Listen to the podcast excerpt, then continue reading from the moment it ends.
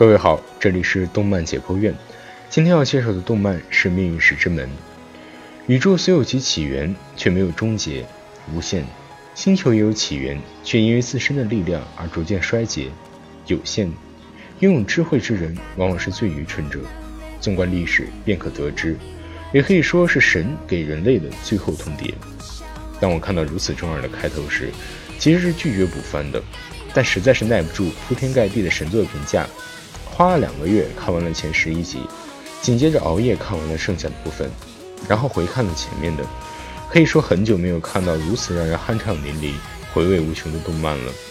但要享受这个过程，首先需要忍受看似乏味的前十一集，才能知道每一句台词都是伏笔，每一处镜头都有深意。《命运石之门》是以穿越为题材的作品，主要讲述了中二病晚期大学生。冈部伦太郎在机缘巧合之下发明了时间机器，于是不停地做穿越实验，结果导致了一系列无法挽回的后果。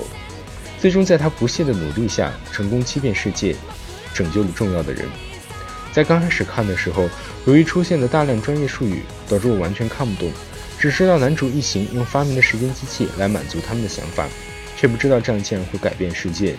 在滥用时间机器导致青梅竹马死亡之后，剧情来到了高潮。男主一次又一次穿越去拯救，却不停失败。后来他终于意识到，想要拯救自己的青梅竹马，必须改变自己以前存在过的世界，甚至需要牺牲他人。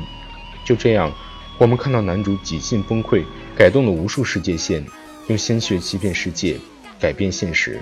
而在他穿越的过程中，助手毫不犹豫的信任，着实让人感动。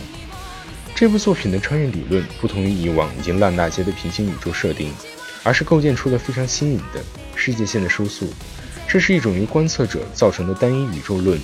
作品用非常幽默的方式来展现的这一理论是非常成功的。《石头门》是一部慢热型的动漫，使得观看者很容易在前半部分不知所云，但高潮部分却非常的吸引人，一波三折，跌宕起伏。如果你刚好属于剧荒，那么《石头门》一定是你不容错过的神作。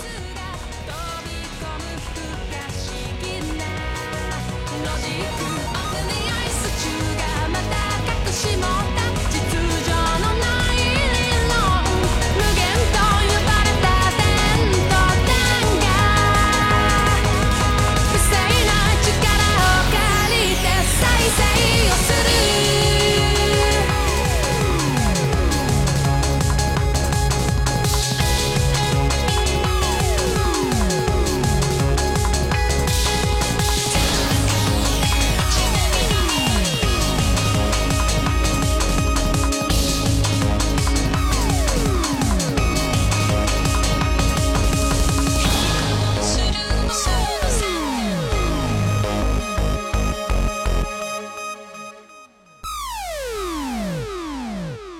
ゼロが過去違が見ない。今はどこにもない。背くことのできぬロジック。